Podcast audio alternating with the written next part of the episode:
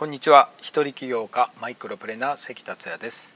ゼロから億を稼ぐマイクロプレーナー思考をテーマに3分でわかる音声をお届けします。今福岡の八女市というところに来てます。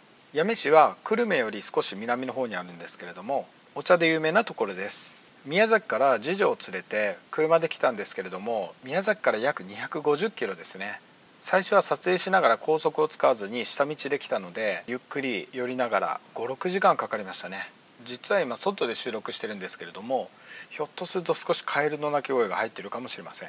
やめでは面白いことが待ってますので番外編としてまたお届けできるかと思います。さて今回のテーマは閉塞感から抜け出そうです。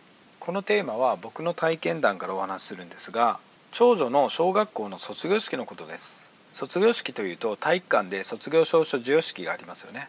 すごく感動の場面だと思うんですけれどもその後校長先生の話を聞いてました。何かすごく式自体に閉塞感を感じてしまったんですよね。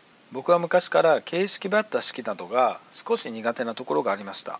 先生や保護者さんたちの格好も全体的に暗く体育館内がカーテンを閉めていて薄暗かったんですね。卒業式をしめやかに行おうとしていたのかわからないんですけれども日本の閉塞感の縮図のようなものを感じたんです。ちょっと僕は合わないなと思ってたまらなくなって体育館を出てしまいました。卒業式が終わって娘たちが教室に移動してからはまた戻ったんですけれども担当の先生の心から出てくる言葉や表情はとても素敵でした。先生や友達にとても恵まれたなと思いました。僕がその時閉塞感を異常に感じたのは東南アジアなどすごく開放的な南国によく行ってたりそこから帰ってきた直後だったりしたんですね。タイのサムイ島やプーケットに行ってかなりの開放感とリフレッシュをして帰ってきたということもありました。そういうところに行ってなければそれほど感じなかったかもしれません。しかしその時感じたのは人間は環境にコントロールされるっていうことなんですね。気づかぬうちに思考がコントロールされてしまいそれが行動に出てしまうんですね。